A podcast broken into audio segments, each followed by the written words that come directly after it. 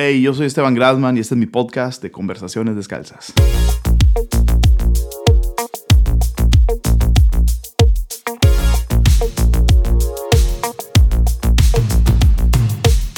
Donde en cada episodio me doy la tarea de desmenuzar la mente de una persona que admiro.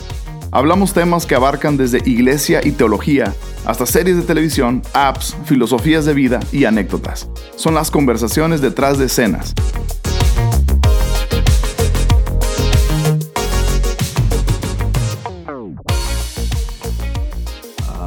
Estamos nuevamente en el estudio, que no es estudio, ah, de conversaciones descalzas, de este podcast experimental, en donde tengo la oportunidad de entrevistar a algunos amigos y platicar sobre la vida, ministerio, ah, doctrina, teología, iglesia, series de televisión a lo mejor, poquito más, un poquito de todo, costumbres y hábitos.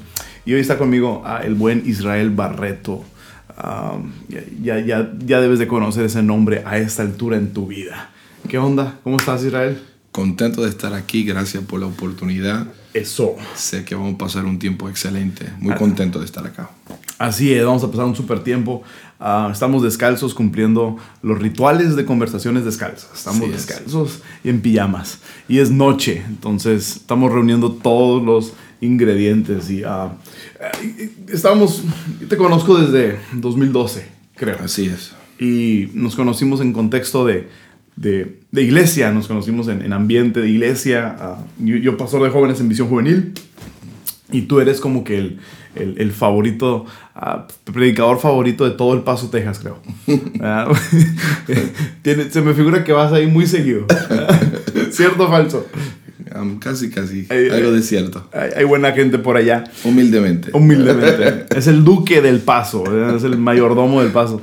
Ah, y ahí nos conocimos en 2012 ah, y, y ha sido una muy buena amistad, relación este, a lo largo de los años.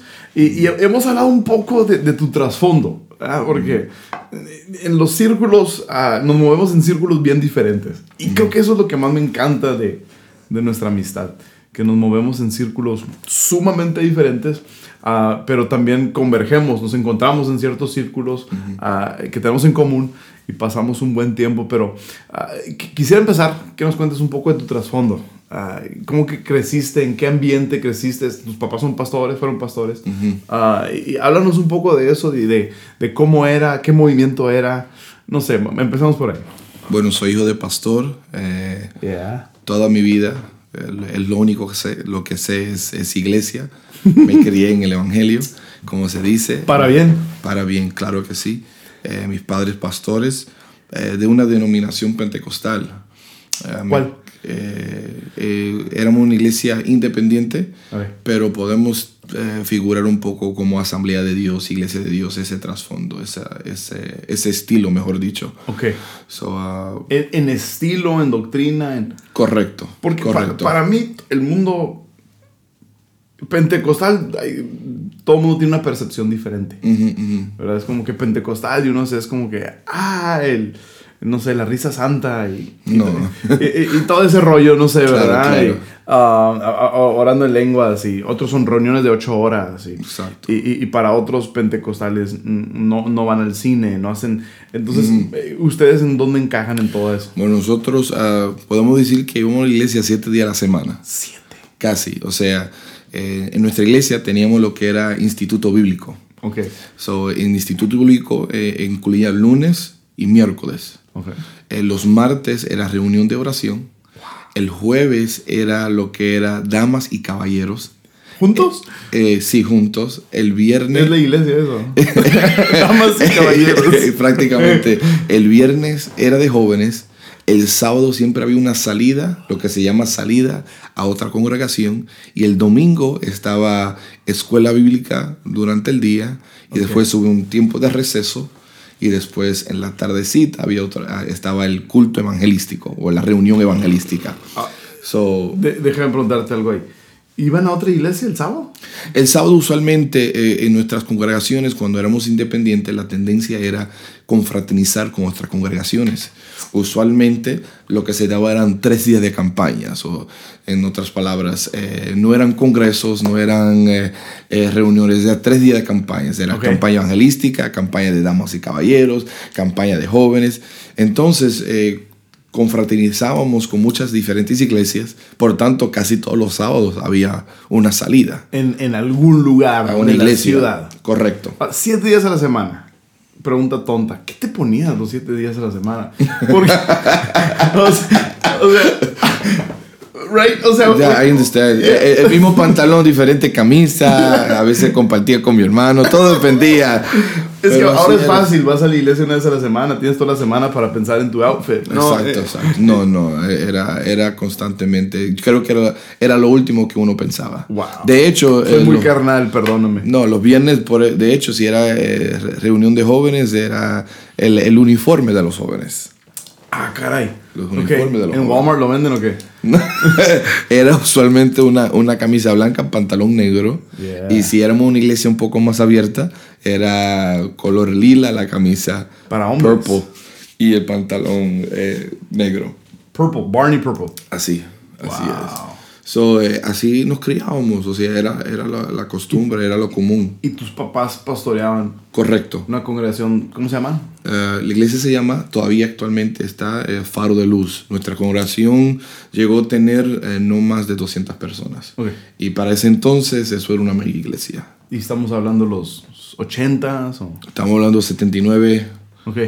O sea, ¿tú, tú de qué 80, año eres? 80. ¿Qué año naciste? Nací 79. 79. Entonces, a tus Toda 10 mi años andabas en los 80. O sea, fuiste adolescente en el Correcto. inicio de los 90. Correcto. Ok. Correcto. Ok. Michael Jordan. Exactly. Yeah. Ajá. En- estamos en New Jersey. ¿ah? Exacto, Newark, New Jersey. Me, nací y me crié ahí. Ok. Nací en una ciudad llamada Passaic, me crié en una ciudad llamada Entonces, Newark. el, el, el, el, el- interés, o el, no, no el interés, pero la dedicación, eh, eh, ¿era parte del, del movimiento en el que estaban o, o era, o era su iglesia nada más? No, eh, eh, era común, o sea, no era nada extraño. En nuestro círculo, en otras iglesias donde confraternizamos, era parte de, parte de la cultura. Bien. O sea, era Dios y nada. O sea, era Dios, todo era Dios. Wow. O sea, toda la búsqueda de Dios, era amando a Dios. Y la manera que expresábamos esa búsqueda es ah, ah, regresando o yendo a, la, a la casa de Dios, que Sí, era la, la- claro. la congregación. Sí, sí, sí. O sea, era nuestra forma de expresar que estábamos completamente entregados a la obra de Dios. Y un- un- una reunión normal eran sus... Eh, durante la semana, durante la semana, eh, podía comenzar a las siete y media de la noche Ajá. y terminaba a las 10. Ok. Nueve y media, Y 10. tienen alabanza, tienen... Alabanza, eh, lo que... Lo mismo que cantábamos nosotros. eh, No, no, eh, cuando estaba creciendo eh, en mi, mi edad de, de 10, 11, 12 años era el himnario de gloria. El himnario de... Sí, Come on. n- número 73, eh, hablen su, su himnario en, en- en- sí, sí, por mucho tiempo, Himnos traducidos, himnos en español. en español, o sea, en, um, en la cruz, en la cruz, ya. ajá, en, en el monte Calvario. O sea, Bueno. can- canciones poderosísimas, Claro. o sea, en su entonces, pero por- no entramos en, en una adoración diferente hasta que llegó las los noventas, Marcos, tanto. Marcos fue, fue, fue el primer... eh, Cantaban... Tú Renuévame. y yo. Ah, renueva. Renu- cosas como renuévame. Era más adoración, no dábamos alabanza. Nosotros lo que cantábamos era lo que es conocido como coros de fuego. Yes. Los coros de fuego eran eh, Se oye épico. Sí, Me gusta para una banda. cuatro líneas, cinco líneas y se repetía el coro. El coro usualmente era fuego, fuego, fuego, o baja, baja, baja, baja, o unción, unción, unción, Shando, o muévete. shando, shando. Exacto, exacto. Wow, Alguien debería de agarrar ese nombre, Coros de Fuego, y hacer una banda. con, con un DJ, con unos. ah, así, unos synths, se me ocurre. Cool. Entonces, e- eso creciste. ah, era, era común, o te pasó a ti, o, el- o no, el, el- la etapa de, de rebeldía de tus. Bueno, Si nuestra, era común en el ambiente o. nuestra iglesia era su- suena como gente muy dedicada. Sí, no, no, eh, el, el amor, el, el dilema eh, era, es que era muy, nuestra iglesia, muy eh, conocida como conservadora, tradicional. ¿En, So, ¿en qué? En todo, en vestimenta, en estilo, no podíamos parecernos al mundo. Ok. Todo lo que parecía secular Ajá. era mundano y era pagano. Ok. Entonces, eh, si el recorte del momento era un fade, no, no podíamos darnos un fade. Si, y, y- si- y si el fade pasó hace tres años, ¿ya podías? y a veces se permitía. Es, es, es la realidad. Pero mientras estaba de moda... messing with you, man. No, pero, cuando est- eh, pero es cierto, Sí. pero cuando estaba de moda, No. era contrario, era contrario, es, es paganismo, es imitar el mundo. M- modas. Modas. que- que- vestimenta. um, obviamente música secular, me No, se imagino. no, no, no se permitía nada de Ah, eso. ¿Qué, tal? Um, sie- siempre he tenido esta duda de esos círculos. Digo, yo re- respeto y... Claro. Yo, yo crecí en, en un ambiente similar. Bueno, Claro. no, así, pero sí, sí estuvimos en una iglesia um, conservadora en mi inicio y, y era el himnario y todo, ¿verdad? Y era una guitarra acústica dirigiendo la alabanza. Y cuando se ponía hiper, había tres guitarras acústicas. Pero... Entonces, digo, en ningún momento eh, estamos aquí, ah, en ningún momento juzgando ni nada, nomás que, que- queriendo conocer un poco más, estoy bien intrigado, porque modas lo entiendo, ¿no? O sea, música secular lo entiendo. Ah, ¿qué, qué tal, qué tal cosas como deportes? Nu- nu- nuestra congregación ah, no tenía un, un problema. Ok. O sea, a veces teníamos lo que eran salidas al parque. Ok. De hecho, primero teníamos que repartir tratados. Ah, Se repartía los tratados primero, se evangelizaba primero y después wow. podíamos jugar el béisbol, el básquetbol. Sí se permitía. ¿Y lo veían? ¿Cómo? Ah, en televisión, Sí. sí, sí, pero sí se, se reprendía mucho el, el ser fanático. Ok. O sea, ok. tú nunca ibas a ver un- una reunión de jerseys. Ok, Eh, viendo, y- viendo el juego. Ya, o sea, nu- nunca iba a ver. Era una cosa completamente aparte. No era pecado, no era malo, pero sí era aparte. Lo, lo otro sí lo, lo, lo llamaban pecado. La moda. Bueno, a- habían personas eh, que, que sí. Tus papás no. Mis padres no. Mis padres tenían la habilidad increíble. Ellos, e- ellos siempre nos enseñaban, eh, vam- vamos a procurar buscar lo que agrada a Dios. Wow. Y siempre la pregunta es, eh, Eso es bueno hasta el día de hoy. Eh, Claro que sí. Él me decía, ¿tú crees que es, es bien estar invirtiendo tanto en esto? Mm. Eh, ¿Tú crees que eh, eh, en vez de estar orando, en vez de estar... Entonces no se miraba como pecado, pero sí, si se ponía a Dios en segundo lugar por un juego, por una moda, por una cosa, sí se consideraba un- un- una ofensa ante Dios. Ok.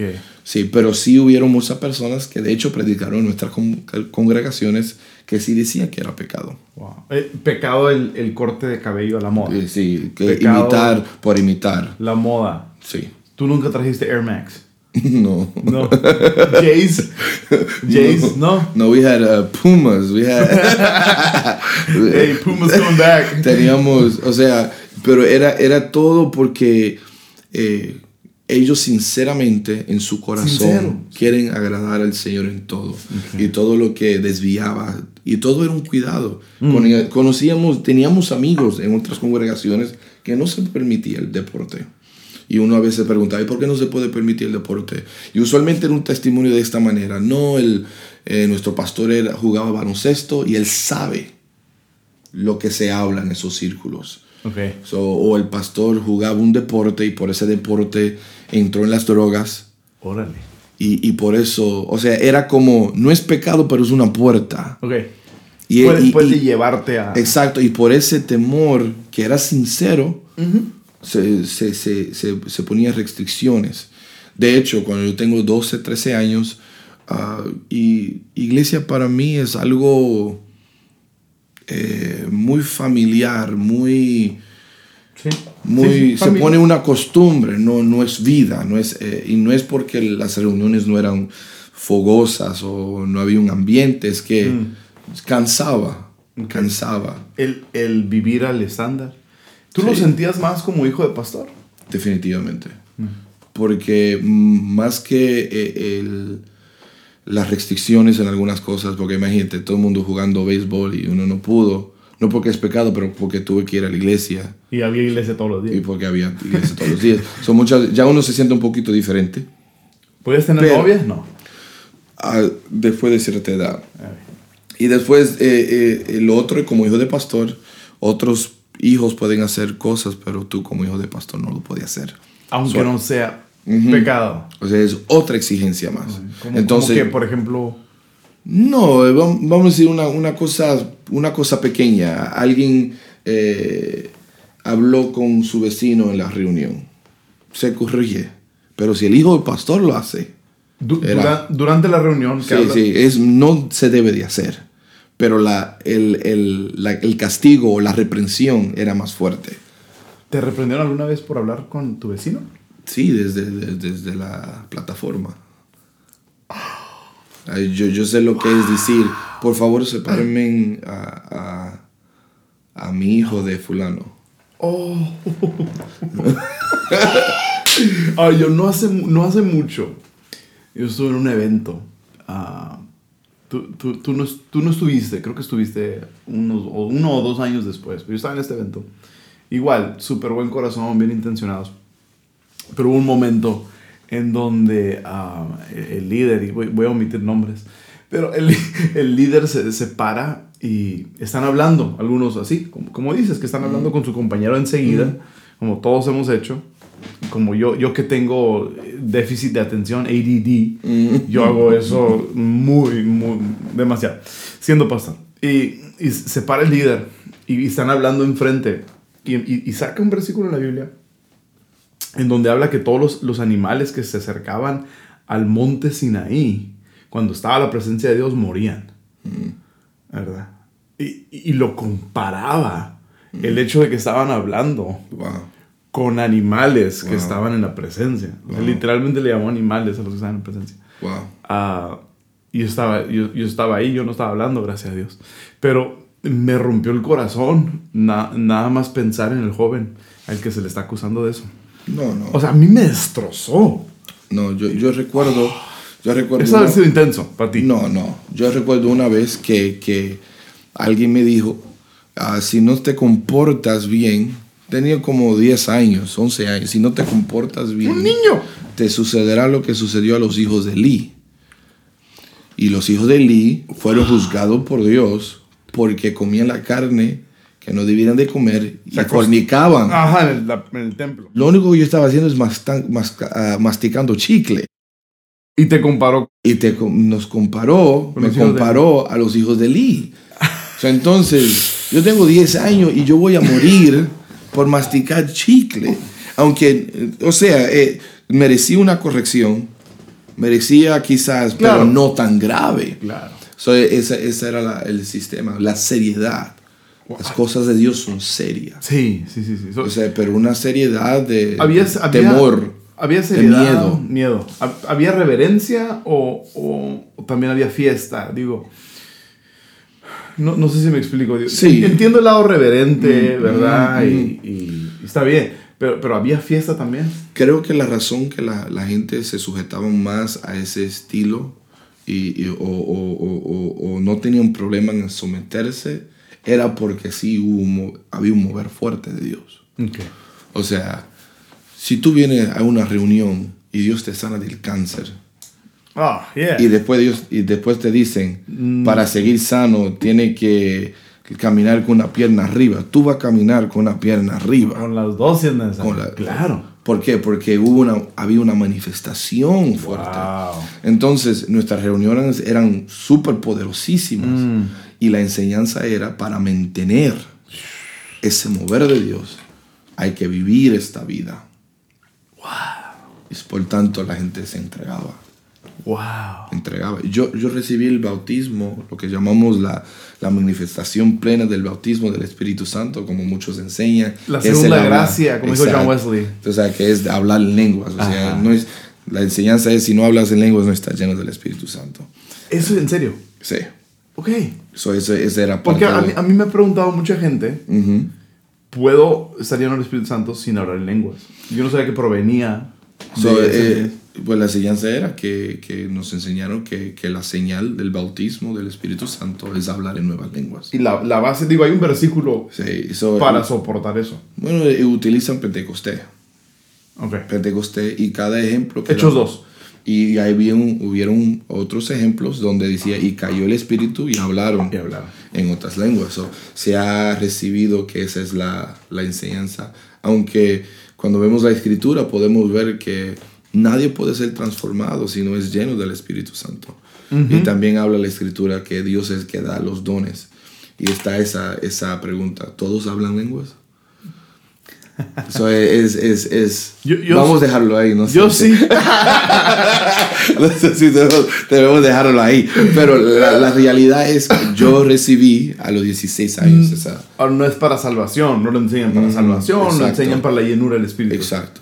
So, en, a los 16 años recibí esa señal, de Bien. acuerdo a, a nuestra denominación. Entonces, ¿En, en dónde fue? ¿Cómo, cómo- eh, fue, fue lo ¿Quién eh, predicó? ¿Te acuerdas algo? Sí, definitivamente.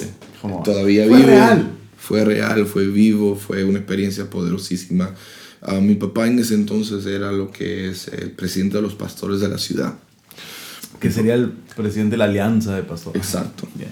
Entonces queríamos, querían invitar a un predicador, no pudo venir él y, y la organización recomendó otro predicador. Mm. Él vino, en ese entonces tenía apenas treinta y tantos años, pero muy ungido, fuertemente ungido. Wow. Y era conocido por orar por personas, por la llenura del Espíritu Santo. ¿Qué año- y qué recibió- año, más o menos? 1996. Había un mover. Oh, muy, digo, pero muy, muy global. Digo, estamos hablando Pensacola, Sí, Pensacola, Brownsville. Pues entonces... en Ese nue- mover, ¿no? Exacto. En, en nuestra ciudad, eh, este individuo fue la persona que Dios utilizó. En esa noche, habían como mil personas. Oh, mil wow. personas en este evento. Enorme. Sí, y Digo, aún fue- para hoy. Sí, la, la ciudad, eh, todos los pastores de la ciudad estaban ahí y el, el hombre de Dios muy dinámico. De repente dice, eh, vamos a tomarnos de la mano, vamos a orar porque ahora mismo, eh, de repente, en esa noche yo, mi hermano, mi hermanita y más de 90 jóvenes recibieron el- lo que nosotros llamamos el bautismo del Espíritu Santo. Mm. De ahí se desató un mover en la ciudad y los jóvenes estaban apasionados de, de partir de ese evento. Wow. ¿Quién era el hombre este? Se llama Randy Island, todavía vive. ¿Randy qué? Island. Island. ¿Tiene Un dominicano. Sí, creo que tiene Facebook y todo. un shout out ahí. Un hombre, pero es, es su forma. O Y sea, sigue hasta hoy. sí, así gastó ahí. Pero es su forma. Uno lo ve y dice que loco, pero es un hombre apasionado, lleno Yeah. de Dios. Entonces, desde ahí, a partir la ciudad entra en un mover.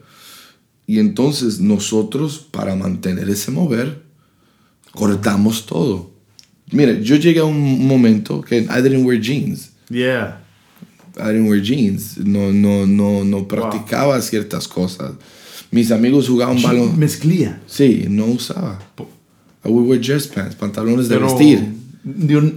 esa es mi duda. ¿Nadie te lo impu- impuso? No, eh, o sea, o sea, eh, eh, eh, se permitía los jeans, pero yo me sentía más santo en pantalones de vestir. O sea, que me estaba separando más para Dios. Ok. So, era mi Genuino era- concepto, mi y era concepto. genuino tu corazón. Genuino. So, yo, yo, yo paré la televisión. Yo paré todo. Yo, yo corté todo. Buscando mantener. Y, este es, y aquí es el problema. Nosotros aquí queremos aclarar que no tenemos ninguna bronca con, con este, esta, esta forma. Sí, sí, sí. O sea, todavía me considero pentecostal. El problema es que muchas veces eh, eh, nos hace creer que eso es lo que compra la unción. Yeah. Y es lo que, y no es así. Nosotros debemos de hacer, si nos vamos a separar para Él, simplemente la motivación es para Él. Sí. No es porque si no lo hago voy a perder, si no lo hago. Y ese es el peligro que muchas veces sucede, Wow. sin entender que la unción es por gracia. Totalmente. Entonces tú usabas, tú dejaste de usar jeans. Eh, Ah, te, te acusaron de ser hijo de Isaí. No, ¿de quién era? De, de Lee, que El iba a ser, que si, si no me cuidaba. Por hablar. Por hablar, ¿Qué- por masticar chicle. Un, un- ah, por masticar chicle. Bueno, eso está más grave. Si tenía alfombra en la iglesia, como pastor lo entiendo. Juicio, juicio. Sí, juicio sobre todo. Ah, pero, pero, dime, dime otra historia de esas. Ah, ¿qué, qué, qué otro caso? ¿Eran casos sumamente extremos o era algo del- de, lo cotidiano? Ah, o sea, cortes de cabello, ah, ropa, que, que- de- desde el púlpito. Cuéntame otra historia desde el púlpito. Ah, Bueno, me recuerdo, no fue mi congregación, pues, de hecho, cuando se, se tocaban ciertos temas eh, que realmente eran fuera de la dogmática de la iglesia, Sí. se hablaban puntos apartes. Ok. En reuniones, si había un dilema, se hablaba punto aparte, nunca era de la plataforma. Pero me recuerdo una ocasión, sí, de, de fui a una iglesia que visitábamos mucho y el pastor esta- estaba la música tocando y de repente unos líderes llegaron tarde a la reunión y el pastor eh, detuvo la reunión, paró la canción y dijo, felicito a la familia tal por por fin llegar al servicio, Wow. En media reunión. media reunión, con visitas. ¿Y la familia se quedó? Sí, era... Era común. Y no- Intenta hacer eso hoy. No, brother. No, eh, era, era- y, y- y no dicen nada. Felicidades por llegar. Y ellos decían, Finalmente. "Fue- eh, fue mi consecuencia por llegar tarde. Claro. Soy líder, hubiera llegado a tiempo. Yeah. So, eh, sucedían Esa es la mentalidad. Esa era la mentalidad. Ahora, ¿e- ¿es sostenible ese ritmo de... O, digo, a mí se me figura como, como to- todos los inicios de movimientos empiezan sumamente radical. Y creo que es necesario. ujú. Ah, O sea, y l- vemos en hechos cómo inicia la iglesia. Sí. Y, y- y creo que jamás veremos eh, eso replicado en el sentido donde todo el mundo vendía todo lo que tenían y lo ponían en un fondo común para el uso de todo. Digo, a menos que te vayas a una comuna y vivas separado de la realidad claro. Amish. Ah, pero esos eran lo- lo- los, los estándares radicales para dar inicio a un movimiento y lo entiendo. Eh, ¿Eso, eso, ¿Experimentaron algo de eso o se ha sostenido en ese mismo estándar hasta el día de hoy o fue disminuyendo? El problema es, es que nadie puede sostenerse Ritmo. viviendo de esa manera. O sea, todos pasaremos etapas donde nuestra humanidad se va a expresar. Y muchas veces en estos contextos no hay espacio Mm. para ver la humanidad de una persona. Wow. Entonces, ¿qué sucede? Ah, pues si él falló, yo también voy a fallar. Jus- ¿Justifican o...? Eh, o, o mejor dicho, eh, si él no puede, tanto que habló, tanto que exigió, tanto que pidió y como quiera, hay de mí. En otras palabras, si estos son de los hombres de Dios, ¿qué de nosotros? So, ese- este es el dilema que sucede. No hay espacio, Wow. No hay espacio. Para fallar. Para fallar. No hay espacio, o sea, mm, porque desde, desde la plataforma es una exigencia muy, muy fuerte. Sí. O sea, Sí. es, es, es como una cadena perpetua. Yeah. Entonces, cuando surge que los que están ahí arriba cometen algo mm, que no deben de hacer, de repente los de que están mirando dicen, pues, es imposible. Mm, Se pierde una generación. Sucedió, su- hubo un caso así, digo, hubo alguien que cayó así tan masivamente o que derrumbó eh, ese pensamiento, digo. Pi- Pienso en, en, en, en círculo carismático pentecostal, Mm, eh, gringo, o sea, en inglés, ah, anglo, vemos a un Jimmy Swagger que Claro, cayó y que claro. fue, fue un golpe así bien masivo para todo el cuerpo de Cristo. Claro. ¿hu- ¿Hubo algo en, en, en- ese círculo tuyo? Ah, Sí, yo creo que todo- todos los círculos lo viven. Siempre hay un hombre que uno admira, que lo ve como el superhombre, el super predicador, este jamás, y de repente sucede lo que uno no debe- nunca esperaba suceder. Yeah. Y da, da un, un choque. El- eh, la escritura es clara donde dice, de vuestros pastores imitar su fe. Ah, Y la realidad es que muchas veces nos pasamos de imitar fe. wow. No dijo imitar carácter, no dijo imitar ah, su, su, su forma, de hablar, no dijo imitar su actitud, eh, dijo imitar su fe. Pero lamentablemente, cuando un hombre de Dios está allá y es carismático y es... O sea, uno tiene que ser carismático Claro. para tener un mensaje tan fuerte y la gente todavía mantenerse. Totalmente. Sí, Yeah, o sea, en, en- a, a ese estándar, sí. soportar eh, riguroso es, pues, o sea, Mm, es increíble, man, increíble. Eh, digo, el, el movimiento hispano nace mucho con, con, con el señor G. Ávila, ¿no? Él, él era como que el, el papi, el jefe, el general. El, Tremendo hombre. sí, o sea, G. Ávila era, era, ah, era el hombre. ¿Cu- ¿Cuáles fueron los años fuertes de, de? No, Gigi, yo creo que, que los años fuertes fuerte de él fueron los 70 también. 70. Pero eh, trascendió, o sea, los 90, Ok. hasta su edad muy, muy Avanzada. avanzada. Yo vi a Gigi Ávila por primera vez, que no fue por televisión, que fue en vivo. Creo que fue en 1993. Estos son tres años antes de mi experiencia con, con el bautismo del Espíritu Santo. 1993 fue en, si no me equivoco, fue en Bronx, New York, Ah, pero fue en Nueva York. Era el evento que se llama Encuentro de Ju- Juvenil para Nueva York. ¿Él era un, era un movimiento de. Ávila o no? Sí, él lo había hecho. G es de Puerto Rico. de- correcto. Sí. Y, él, y él había hecho el evento en Puerto Rico y fue poderosísimo.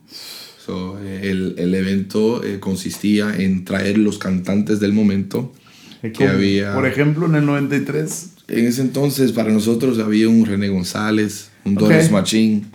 No Ok. sé si se escuchan de ellos acá. Doris.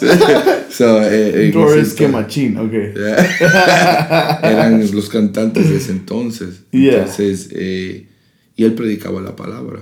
Y sabemos que Gigi era fuerte en lo que era milagros creativos. Milagros. Entonces, lo, lo que impactó de esta noche, este día, es, que um, comienza a llover minutitos antes que le dan la parte a predicar. Minutitos. O sea, ya, ya había habido la alabanza. Todo, la- habían ah, levantado la ofrenda. ¿Se reunió, ¿Se reunió gente? No, miles de personas. Yo creo que llegaban como 3.000 personas, 4.000 personas. Era al aire libre y un parque de pelota. Entonces, eh, no, eh, llega el hombre de Dios listo para predicar y comienza a llover. Hmm. Entonces, un- de hecho, alguna gente comenzaron a correr y salir porque estaba cayendo lluvia. O sea, no era, era un diluvio que estaba cayendo. y Gigi se queda en la plataforma Ya, le habían se- dado, ya le habían dado lugar a predicar. y él se arrodilla. Mientras está arrodillado, los muchachos del, muchachos del equipo cubriendo las bocinas, los speakers, todo, el equipo. Y ahí está Gigi de rodilla orando. Y le abre una, una paraguas. Y está ahí de rodilla orando y él orando. De repente la gente lo ve orando. Y una gran cantidad de personas se quedan y comienzan a cantar en la lluvia. A mojarse. Y, y cánticos y la gente danzando y el viejo, que respetuosamente decimos, Claro. el viejo de rodillas clamando. El hombre de Dios gimiendo ahí, Señor, haga algo. No sé si estaba pidiendo que la lluvia parase, no sé. Wow. De repente alguien grita. Y cuando alguien grita, comenzamos uno mirando y, y todos los rostros miran para arriba. Y cuando miramos para arriba, una, una paloma como fluorescente, como rojo, dando vuelta al, al parque.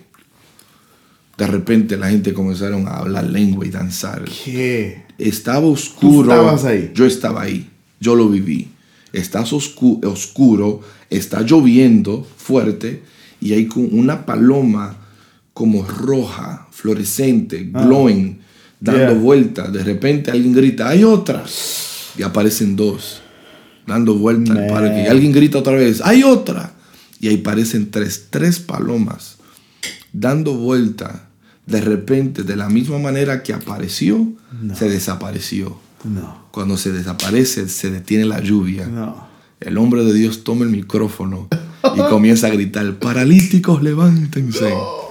Ciegos comienzan a ver. Y de repente se desató Ah. una ola de milagros en ese día. Wow. Jamás se me puede olvidar, brother. Una de las- Palomas de fuego. algo impresionante. Si, si no es que estuviera ahí, no, No lo, no lo creo, brother. Yo estuve ahí. Wow. Y creo que mil personas que se quedaron en ese lugar vieron ese, ese. Y fue algo que me impactó. Eso fue en Man. 1993 en Gigi Nueva York. Ávila. Gigi Ávila. Como él. O él Pocos. solo. Paralítico, levantando. ¿Y viste, No. viste paralítico? No, claro. O sea, la gente llevaba, Sí, llevaba el- enfermos y se levantaba. Y el viejo levantaba el, el puño al, al cielo. Paralita, levántense. Y ahí, ah, y la gente. No, y olvídese. una locura en el espíritu. Wow. Algo impresionante. Entonces tú, tú ves eso Claro. y, escu- y escuchas el, el, el, el estándar que Claro. se tiene que vivir. Claro. Do- ¿Dónde fue para ti el... Digo, porque has salido de esos círculos? Digo, que- que- me imagino que todavía vas a esos círculos. Claro. Y tu mamá sigue pastoreando hasta el día de hoy, faro de luz. Claro. ¿Y, ah, ¿y predicas ahí alguna vez? Claro que sí. O sea, nosotros mm, creemos, eh, eh, eh, no, no tenemos en, en, en, contra ese mover, no, Sí, no, no, no. Entendemos en todo, Nadie. ajá. en todo. Hay faltas, hay fallas, nadie lo tiene completo. Por eso es la importancia, la, la, la, la- el cuerpo de Cristo. Somos un cuerpo, ajá. Porque nos unimos. Lo, lo que faltan es, si en esta área falta fe en milagros creativos, hay un grupo que lo tiene. Si esta persona tiene falta de fe en, en, en bautismo de Espíritu Santo, otro tiene. Por eso somos un solo cuerpo. Yeah. So, entonces, eh, mi, el problema mío fue, y, y solamente puedo hablar de mí, no puedo hablar de otras personas, porque no otros son como yo. El problema mío es, fue, es que a vivir esta forma de ser, de este estilo, y creer de esta forma, eh, juzgaba a los demás. Ok. Ok. Juzgaba a los demás. Después de tu experiencia. So, ahora, ahora, a tus ento- 16 años, Ahora tengo 20 años, 21 años. Estoy comenzando a predicar. Eh, amo a Dios con todo mi corazón. Vivo la santidad de acuerdo a mi- mis conceptos, totalmente. buscando el rostro de Dios, como me enseñaron, pero desafortunadamente juzgando a todos que no creen igual que yo. Que no creen. Que no creen o que no practican. Que no creen y no practican. Porque hubieron círculos que, que nos consideraban eh, legalistas, ah, Ok. ¿Qué- qué- fariseos. ¿Qué hacías ante esa crítica? No, los llamábamos liberales, mundanos. Se- sería ah, un mundano liberal sería alguien que Que, que, que iba al cine, que iba. cine. que, que, ¿Cuándo no se fui- congregaba tantas veces. ¿Cuándo fuiste al cine por primera vez? La pasión de Cristo. No te creo. Ser- serio. La pasión What? de Cristo. La, la Pasión de Cristo. Ujú. ¿2004? No ¿2005? sé cuándo salió, pero fue la pasión de Cristo. Ne- Necesito averiguar esto. En este momento, La pasión de Cristo. ¿qué edad tenías? Pues, y si fue en 2004 tenía 23 años. 2001 tenía 22. No- la Pasión de Cristo fue la primera película que fuiste a ver. Exacto. Porque la permitían. Porque hablaba de Cristo. 2004. Fue la primera vez que fue al cine. Lo- wow. Entonces, wow. Sí. No, güey, o sea, espérate. Sí, ¿Compraste no. palomitas? sí, es que... ¿Pero compraste palomitas la primera vez que fuiste no, no, yo me senté ahí con mucho temor. Que... ¿Fue probada en la iglesia para que fuera no? Entonces, lo que pasó fue que, que se anunció eh, y, y- y la pasión, vamos, pues comenzaron pastores a ir con sus congregaciones y uno de esos amigos pastores míos me, me, me metí en el grupo. Sabía. Entonces ni pagué yo mismo el propio ticket, yo me metí. ¿Popcorn? No, no, yo solamente vi la película. Ah, ¿Qué te pareció? Impactante la película. ¿La experiencia de cine? No, no, no, después, eh, bueno, a, nosotros enseñamos que el cine era cine de escadecedores. Sí. Sí. Salmos 1. Sí, Wow. Sí. Había demonios en el cine. Sí, la gente salía ciega del cine y, Yeah. y atada, muy fuerte. Y, y- y entonces eh, el- la iglesia se dividía para mí en dos grupos, los legalistas y los... o- o Liberales. los- y los Oh. liberales. ¿Y, y tú, tú te decías legalista o te No. decías san? No, yo soy un tipo santo, yo vivo la santidad de Dios. Ok, ok. So, entonces Wow. ese fue mi dilema. Y Y, comencé a juzgar a los demás. Y, y y te diste cuenta, te diste cuenta de... Wow, estoy impactado con el cine, permítanme. Gracias, Mel Gibson. Ah, wow. Entonces, pa- para ti, el, a tus 16 años, o sea, te gustan las chavas, 17 años, 18 años, te gustan las chavas, ah, o sea, lujuria, no con lo que todo joven batalla, bueno, todo, Mm. todo, todo mundo.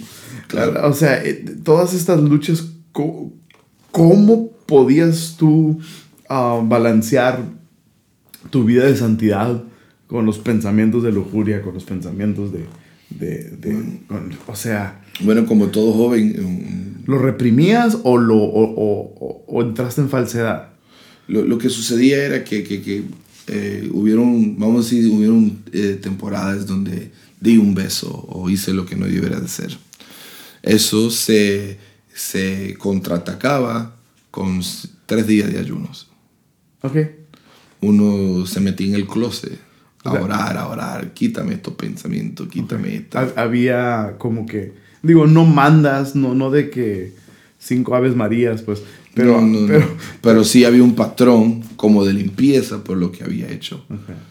Entonces, wow. uno nos lo confesaba porque te, te ponía en disciplina. Entonces tú lo arreglabas, Yo lo arreglaba, solo, solo.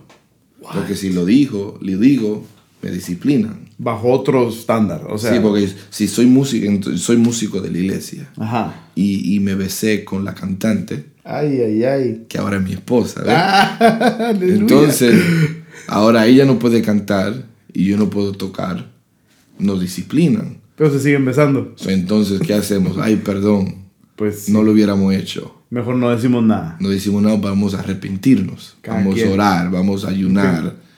Pero ¿qué sucede? Como Wow. jóvenes. So, Ahora no, no tienes que contestar esto, si no quieres. mm, Ah, pero ah, está increíble. Ah, ento- entonces, para ciertas caídas había ciertos patrones. ¿no? sí, O sea, de- que sí, sí, estaba... súper. Sí, estuvo fuerte En tu, en tu adolescencia, juventud, ¿viste pornografía? cuando era... Sí, sí, claro. ¿A qué edad? Yo- yo- si quieres, yo te confieso mi edad primero.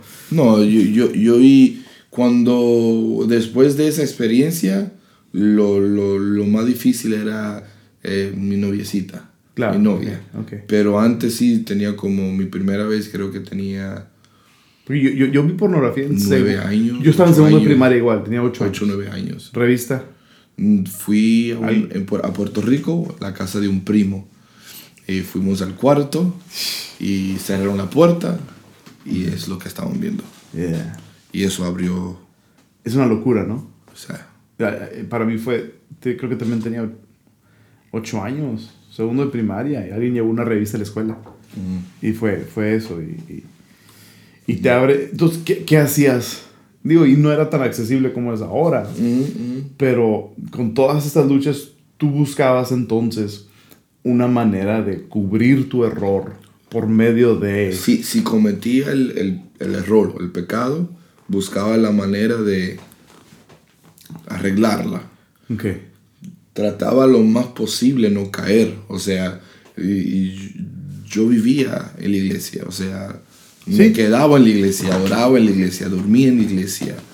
O sea, había No una pasión en mi corazón Real. no fallarle a Dios. Yeah. Eso sí fue real. Wow. No quiero pecar, no quiero pecar, no quiero pecar. Entonces uno, uno se metía de cabeza.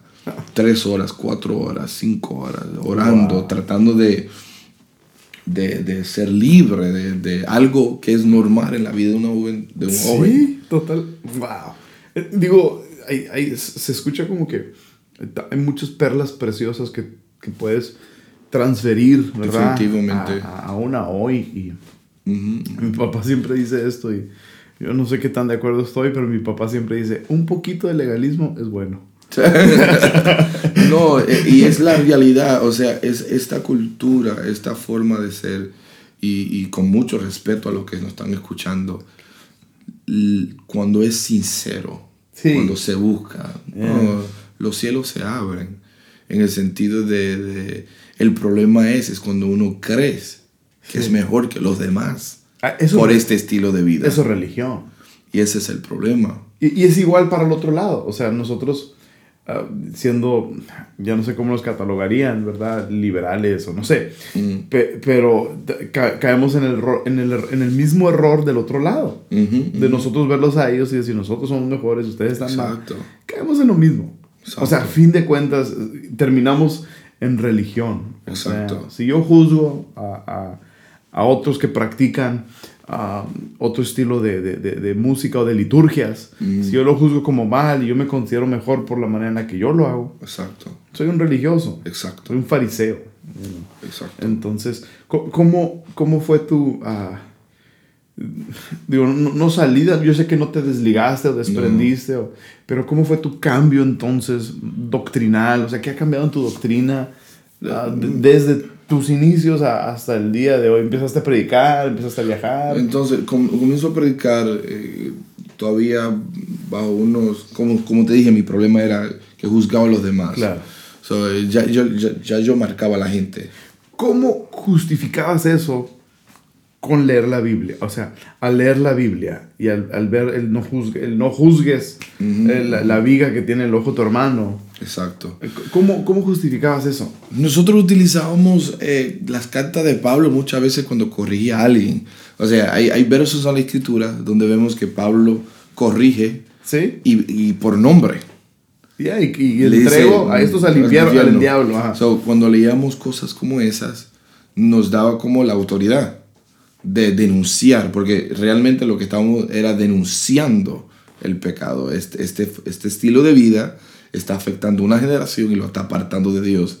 Por tanto, con la autoridad que tengo, por lo que Pablo hi- hizo, yo tengo la autoridad de decir que tú está mal. Y así se hacía. Pablo. Con la misma Biblia. ¿Yeah? Con la misma Biblia. Hacías pedazos a otros. Ujú, correctamente. Entonces nos subíamos un estándar sin entender que lo que estaba reprendiendo Pablo eran pecados mucho más que una vestimenta, mucho más que un recorte, mucho más que escuchar un estilo de música Yeah. o tener luces en una plataforma o Eso era pecado. todo lo que parecía Mundo. mundo. Luces. luces, Pintar de negro. todo. Vestir de negro. No, no necesariamente, no necesariamente. Wow. Pero se preguntaba, ¿por qué tú estás vestido tanto de negro? Es el color del diablo. Oye, So- pero entonces tú empiezas a viajar, empiezas a ver otras cosas. ¿O cómo fue Sí. el, el- Digo, porque no se parece en nada a- al Israel que yo conozco. ¿no? Mi, mi experiencia comienza a, a los, no sé, los 23, 24 años. Ahorita tienes. 37. Ok. So, vamos a decir, a los 23, 24 años, eh, me invitaron a predicar una iglesia que era conocida como una iglesia liberal, mundana, En tu ciudad, en mi ciudad. tu papá te dio permiso. En ese entonces teníamos la libertad completa de ministrar a, las- a los lugares donde eh, Dios nos envía. O sea, mi- mis padres confiaban que, que Dios me dirigía a los lugares donde iba a predicar. Ok.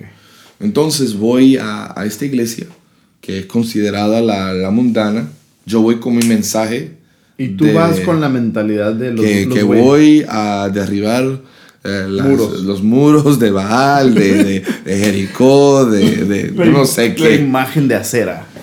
Cuando entro en el lugar y comienzo a ir en un segundo piso, a subir, siento un toque de Dios muy fuerte. Ah. Y lo primero que dije fue, nunca yo he sentido esto en ninguna de las otras iglesias que yo he ido. ¿Qué fue? Un toque de Dios muy fuerte. O sea, Una, una presencia de Dios impresionante. sensibilidad. Dios, sentía a Dios que estaba en ese lugar. Wow. Subo, abro la puerta, miro a mi esposa. Mi esposa está con la cara sorprendida porque ella está sintiendo lo mismo que estoy sintiendo. Tú ibas como profeta Elías. Sí, Lo voy a poner en su lugar. sí. Me, me arrodillo para orar. Y cuando estoy ¿Te orando- arrodillas para, para cuándo? para cuando llego a la reunión, me arrodillo. Era la costumbre. Me arrodillo para orar. Ok. Y mientras estoy llorando, comienzo a llorar.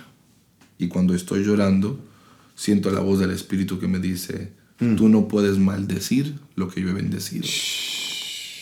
Drop the mic. Y me cayó Wow. como agua fría y lloro y lloro y lloro y Tú lloro no puedes maldecir. lo que yo he bendecido.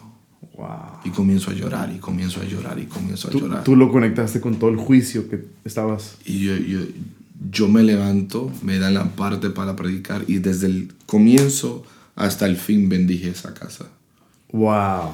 Cuando regreso a casa, me ¿Qué, qué siento como- predicaste? ¿Te acuerdas? O- Honestamente, Pero, lo que yo sé que bendije esa casa. No sé lo que prediqué. Wow. Mi boca era bendiciendo, bendiciendo, bendiciendo. no juzgaste, no condenaste, no, No, señalaste. para nada. Wow. Llego a casa, That's beautiful. llego a casa, miro a mi esposa y estoy confundido.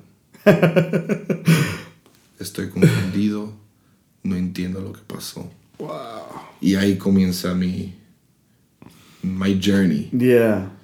Y comencé a leer la Biblia como si nunca la hubiera leído antes. Quité todos los prejuicios, quité todo. Te fuiste a la Biblia entonces. La Biblia.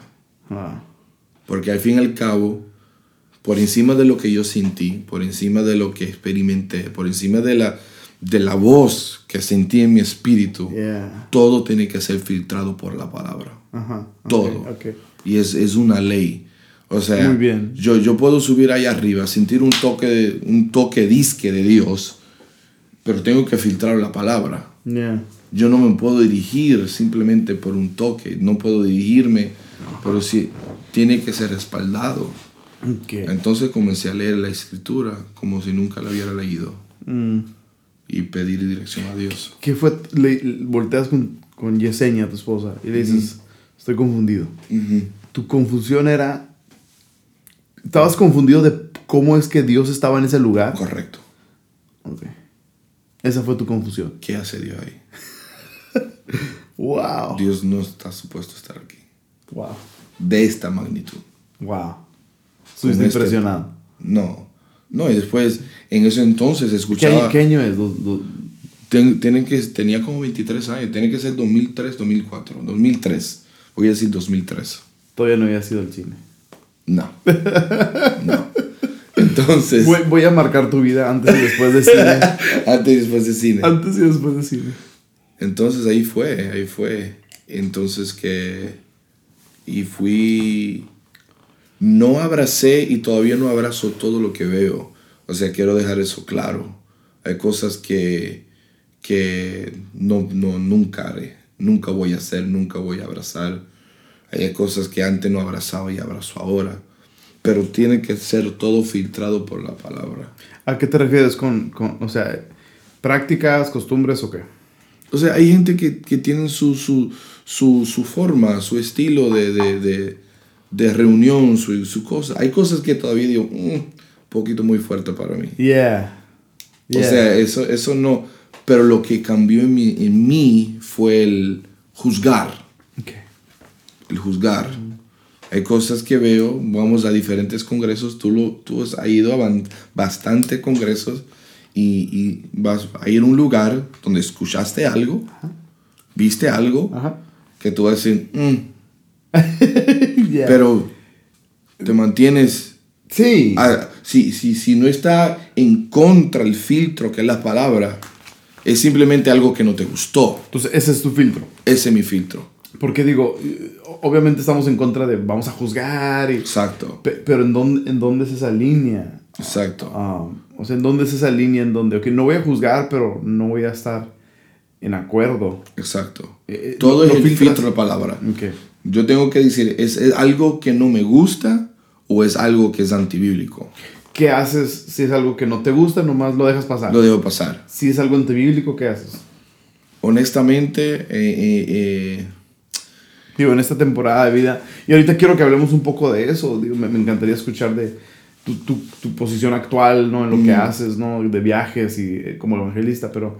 cuando, si escucho algo que realmente es algo fuera de lo bíblico, trato de utilizar la, la sabiduría, porque uno, si uno está en un evento de diferentes predicadores, tú no estás ahí para debatir, tú estás ahí para bendecir el pueblo. Ok. Entonces, usted puede utilizar la palabra y, y decir lo que la Biblia sí dice, sin decir lo que él no, debe, no debió de decir. Ok. Ok. ¿Has O sea- hecho eso? ¿Ah? ¿Has hecho eso? Bueno, sí, claro. O sea, yo, yo puedo subirme y decir lo que fulano dijo fue incorrecto. Pero no, eso no. O O predicar Biblia. Yeah. That's good. Y dejar que las personas Decida. decidan. O sea, yo no, yo- y de hecho, no es que me voy a subir y contradecir. No, y, y- Muy y para yo decir algo, y, y ha sido veces. Ah, Tuvo que ser algo. Cuéntame una, cuéntame una. No, eh, no, no puedo. Sí puedes, sí puedes. Tuvo que ser algo fuerte. Sí puedes. O sea, yo, yo no puedo abrazar. O sea, cuando escucho personas que todavía predican en el sentido que uno puede hacer algo para ganar lo que tenemos, Ok, ahí yo, yo, yo tengo que... si tocas el tema. Esto es gracia. Yeah. Yo, yo, yo hice Con todo eso. el respeto. Yo hice eso. O sea, no, no puedo permitir que se diga a otra generación Yes. Por favor. que hay que sudar esto. Esto es por gracia. Yo, yo hice eso una vez. um, hice eso una vez en donde escuché.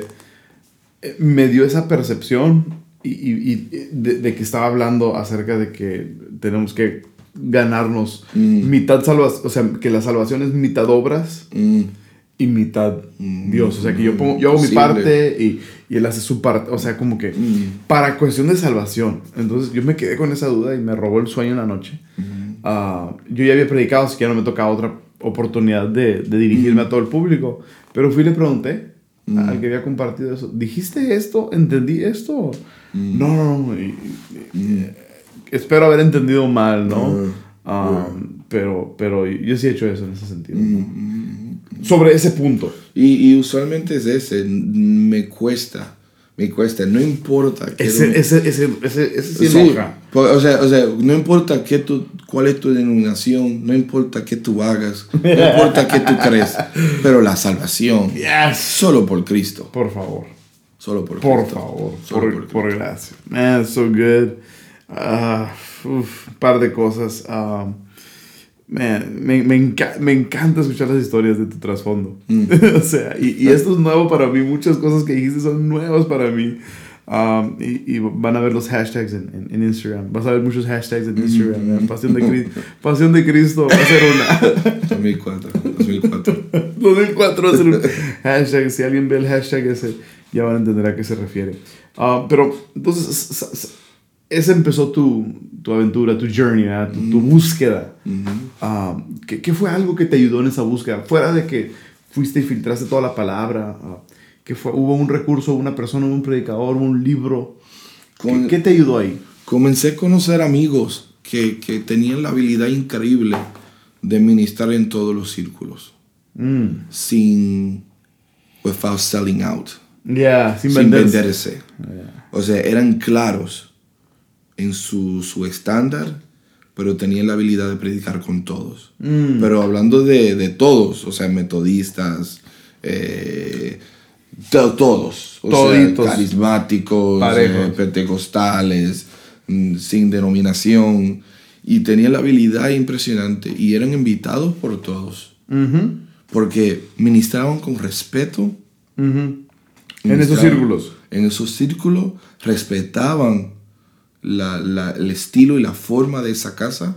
Muy bien. Sabían que no estaban ahí para cambiar nada, sino estaban ahí para, Para transmitir una palabra. Y, y eso fue lo que me ayudó mucho. Llegó un momento donde yo decía, ah, yo voy a soltar este grupo y voy a abrazar este. Yo pasé por esa etapa. Wow. Ahora yo quise ser el otro lado, Al otro extremo. al otro extremo.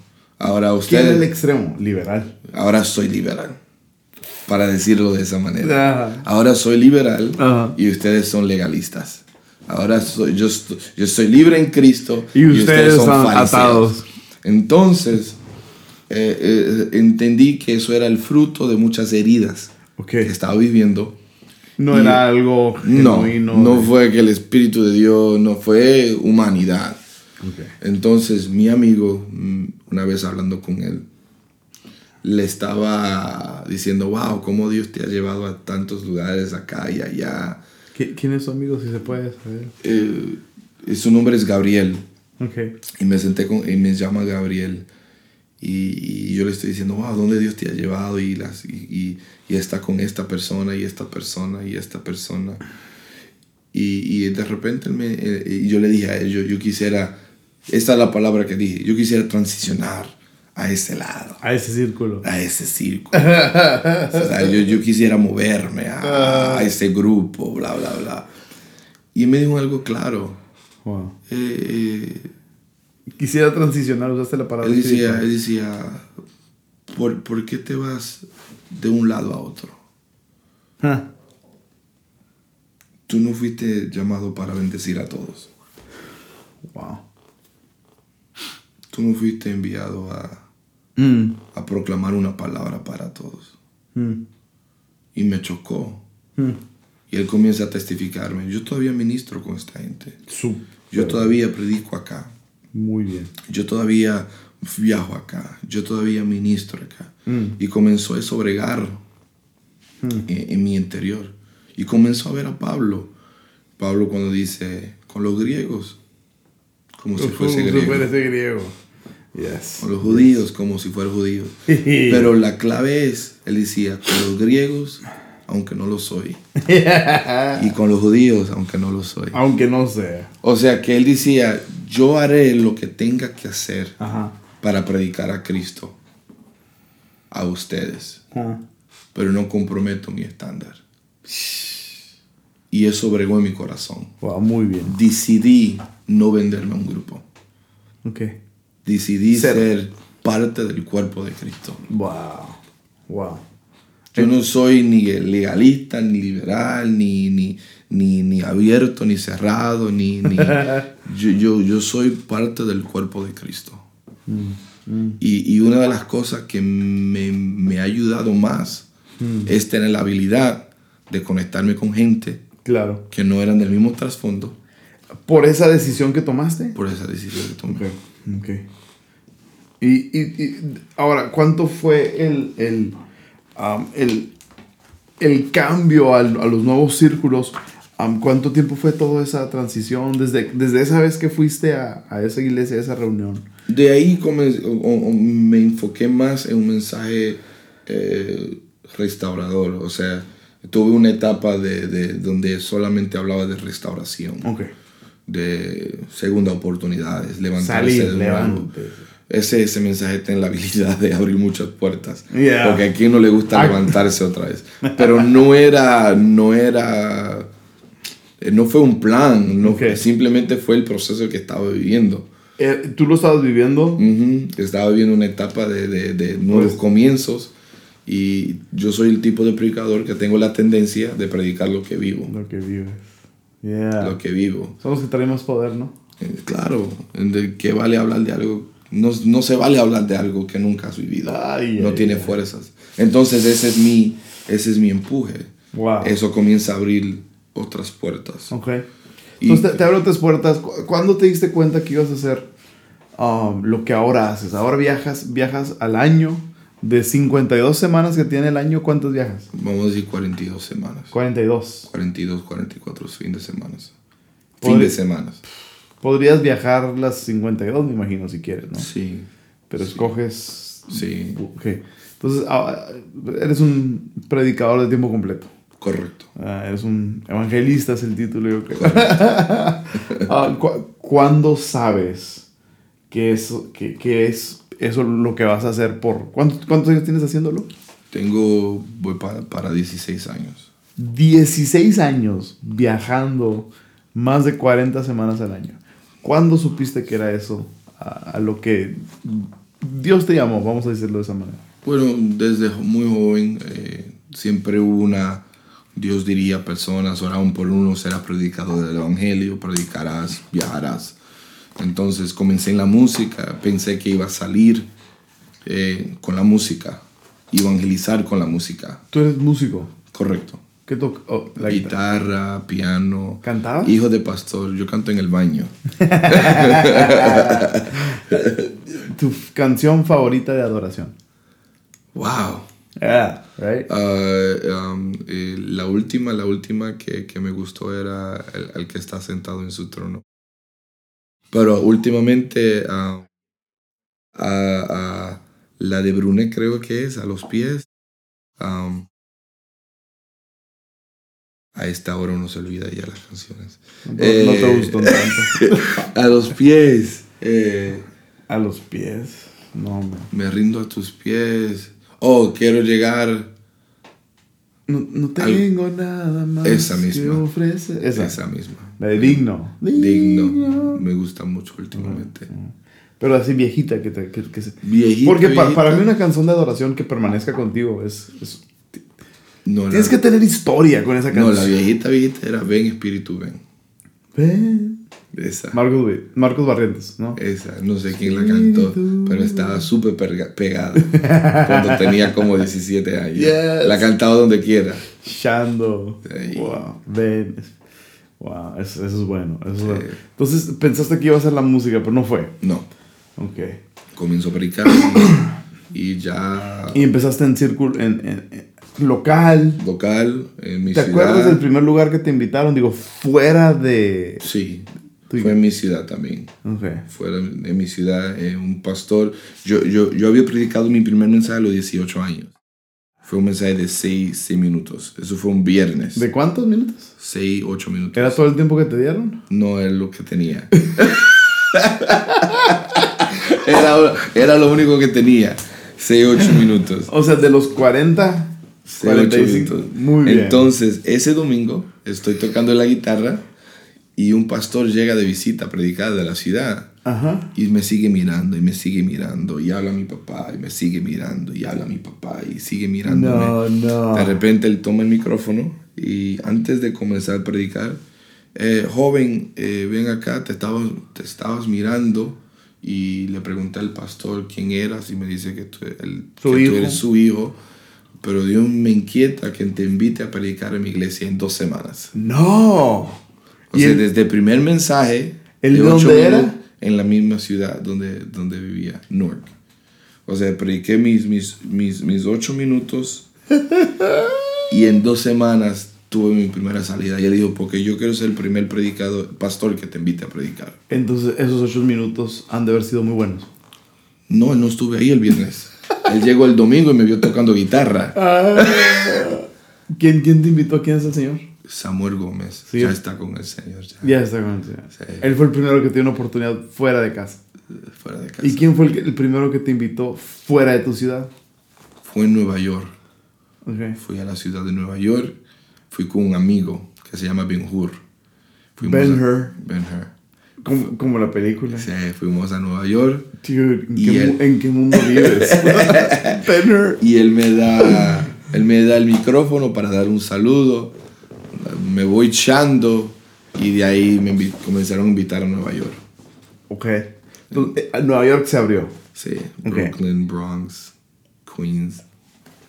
¿Qué predicabas? ¿Shando? Shando. Era Shando de principio a fin. ya no, no- ninguno de esos mensajes han, han permanecido. De eso entonces, eh, claro, o sea, eh, algunas cosas se transicionan, pero antes, el, cuando uno ministra, cuando yo predicaba antes, era más eh, el deseo de ver una manifestación de Dios. Ok. O sea, era poca palabra, más... Ma- más queremos mover. ver algo. Algo tiene que pasar. ¿Ministrabas más? Ministraba o más. Imponías manos. Correcto. Ya casi no haces eso. O sí, en círculos. Bueno, el- la realidad es que cuando ya la- la- los grupos crecen, la cantidad de personas ya no es, no es tan fácil. En ese entonces era congregaciones de 50 personas. Ok. Puedes 80 orar por- personas. puedes orar por todo. todo dos veces. Pero ahí empiezas a salir poco a poco. Ah, y Ujú, cu- cu- ¿Cuándo fue que llega el momento? ¿Ya, ¿Ya casado empezaste a salir o no? Ujú. Ok, entonces tus primeros viajes a Nueva York, casado. That's, nice, yeah. right? Ah, cu- ¿Cuándo fue que ah, se abre la puerta, digamos, para decir, de esto puedo vivir? ¿Cuándo, ¿Cuándo y cómo tomas esa decisión? ¿Y cuál fue la reacción de tu esposa?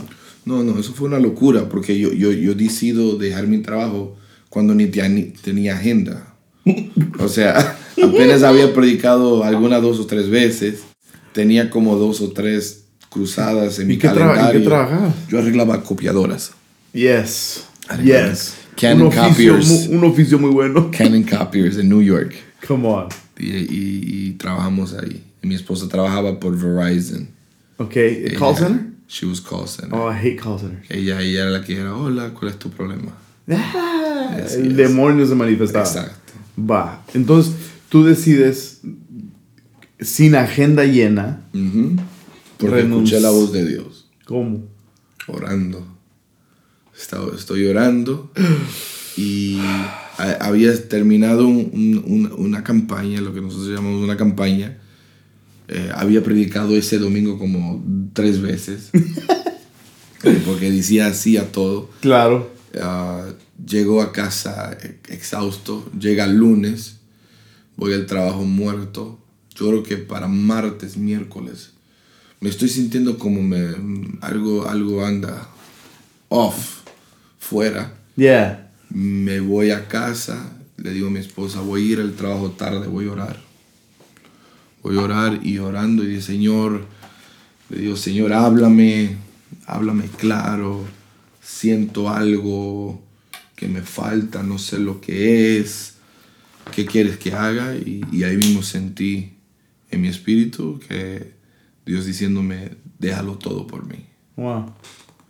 y, y, eh, cómo y otra vez déjalo todo por mí y yo comienzo a llorar y lo re- o déjalo todo por mí Mm. me levanto llorando llorando me meto en el vehículo voy de camino a, a mi trabajo y de camino a mi trabajo tratando de- entrando a- al edificio mi mano comienza a temblar y otra vez te dije que lo dejé todo por mí Wow. Y ahí corrí a mi iglesia, a la iglesia. Tenía las llaves de la iglesia, entré a la iglesia y, y lloré el resto del día. Wow. Entonces, pa- para ti el déjalo todo fue deja tu trabajo. Ujú, ujú. Y, fue, y fue porque cuando fui Sí. a abrir la puerta, comencé a temblar Huh. y escuché, te dije que dejes todo por mí. Y entendí para mí, para mí en ese entonces que era mi trabajo. Y, ok, ¿y cómo estuvo esa conversación con tu esposa? Mi, esposa, gracias a Dios, tenía, confiaba cuando yo le decía Dios que me Dios me habló. Porque número uno no lo, no lo decía, A la ligera. o sea, no era que todos los días Dios me hablaba. O sea, oh sí, estaba caminando y Dios me habló. Al que, al que le suceda, gloria a Dios. Gloria a Dios. O sea, o sea que, que, que pude- sentí mi espíritu y ella confiaba en esa palabra. Nunca había Fue real, pues. visto una falla en esa palabra. Fue real. Claro. Wow. Wow. Entonces, empiezas a viajar. Um, y, y sin agenda ahí em- empezaste a... ¿Cómo hiciste? O sea... De porque de, repente- lo- de lo que yo te conozco, tú nunca has sido el... El, el, el, el, ah, ministro, el, que se vende. Mm. ¿Verdad? O sea, yo, yo creo que... a- al menos conmigo, Mm. y no creo que ah, de, de lo que hemos hablado, no es como que tú te autoinvitas a un lugar, no te autoinvitas nunca. Ah, co- ¿Cómo hiciste entonces para llenar tu agenda? Honestamente, cuando hicimos la, la decisión, eh, fue, fue, fue la señal. O sea, de repente comenzaron a surgir invitaciones. Predicaba un lugar y se me acercaban personas, queremos tenerte. Y así comenzó a suceder. Esto, this is- esto es antes de Facebook, antes de Twitter, Yes. antes de YouTube. Esto, Email. esto antes de todo. O sea, tú ibas, predicaba y la puerta se abría. abría. Wow. Tú ibas y... y- Entonces, y- ca- cada vez que ibas a un lugar, tú ibas con la idea de que, ok, de aquí posiblemente van a salir más. Digo, yo, yo sé que no, no es la motivación Sí, y lo que tú correcto. quieras, pero así se, se usaba. Bueno, ho- honestamente, yo estaba tan, tan metido, o sea, el privilegio de predicar, el privilegio de estar allá arriba, mm, todo mi esfuerzo era en ese, ese momento. Estabas enfocado. Sí, daba la palabra y al salir sucedía, gracias a Dios. ¿Cómo cuidas tu corazón de, de no venderte? Ah, porque digo, eso siempre he apreciado de ti, que, que no, no te vendes, que no, no andas ah, buscando, buscando invitaciones o autoinvitándote ni nada. O sea, ¿cómo guardas tu corazón de todo eso? Cuando, por un lado, siendo honestos, de esto vives, Ujú. ¿verdad? O sea, cu- ¿cuál es esa, cómo, ¿cómo manejas ese balance? O, o nunca, ah, ni siquiera te has encontrado la necesidad de hacerlo, de venderte. Creo muy fuerte en, en- en el- el que Dios llama, Dios respalda. Mm. Me lo metieron mucho en mi- en mi- en- en- dentro de mí, mis padres. Ujú. Si Dios te llamó, Dios te va a respaldar. Y, y- y es una ley. Eh, no voy a decir que, que nunca lo he hecho o, o, fui tentado de hacerlo. Me recuerdo una vez, tenía como 21 años, fue la primera y la última vez. Fue mi primera y última vez. Me llama una amiga de, de Puerto Rico, dice, mira, si tú quieres ser una agente aquí en Puerto Rico, te lleno el mes. Ay, ay, ay. Me dijo así, te lleno el mes. Se oye bien. Se oye bien. Se oye bien. Puerto Rico Para Internacional. mí, para mí, es una invitación. Claro. Porque ella me la está dando. Sí. ¿Verdad? O sea, no yo, mismo, estás- yo mismo tratando de, de, de buscar la, la Justificación. la- cómo entrar. Entonces yo dije, está bien. Fue el peor, la peor experiencia que tuve. ¿Te fuiste el mes? Me fui el mes No. con mi esposa y mi bebé recién nacida. Y no, no surgió.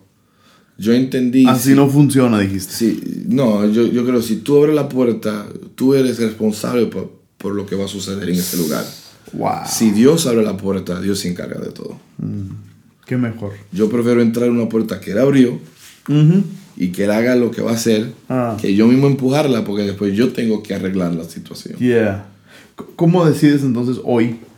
um, ¿Cómo decides aceptar una invitación? O sea, ¿qué filtro tienes? O Nosotros tratamos de ser... eh, eh, eh, eh, ¿Cuántas invitaciones tienes, recibes a la semana o algo así? wow. Ahí, ahí tendría, no sé, ahí tendría que hablar con mi esposa. Ella la Ahí no sé. Pero honestamente lo que hacemos es que, número uno, aunque suena old fashion, orar. Señor, permite que los que llaman o, o lo que las invitaciones que llegan, yo puedo tener la habilidad de discernir cuál ir. Número uno. Número dos, eh, me gusta ir a lugares nuevos. Nuevos. Sí, Si es un lugar, porque digo, yo, yo hago esto, yo no me dedico a lo que tú te dedicas, pero si, si yo recibo una invitación para ir a algún lugar, um, y generalmente la gente usa ah, el nombre de alguien para decir, eh, fulanito de tal estuvo con nosotros. Mm. Si yo conozco a esa persona, yo generalmente busco por ahí, hey, ¿cómo estuvo? ¿Cómo, cómo te fue? ¿Qué te pareció? ¿Haces eso? O, Claro. Y si es nuevo, si es un lugar nuevo, te vas a la deriva, o sea, sin saber qué esperar. No, cuando vamos nuevo, o sea, un- uno usa, uno, uno logra afinar el oído Sí. para discernir ya cuando algo se ve raro, cuando algo, mm, no sé, como no siento paz en esto, Ok. como la manera que se expresa. A esta altura uno, uno, uno, uno también busca la excelencia de las personas que te invitan. Sí. O sea, si una persona, ¡Hey! ¿Cómo estás? Eh, bueno, estaba pensando invitarte. Ok. Um, ah, en- ok, ¿para qué? No, solamente saberla. Dame una fecha y...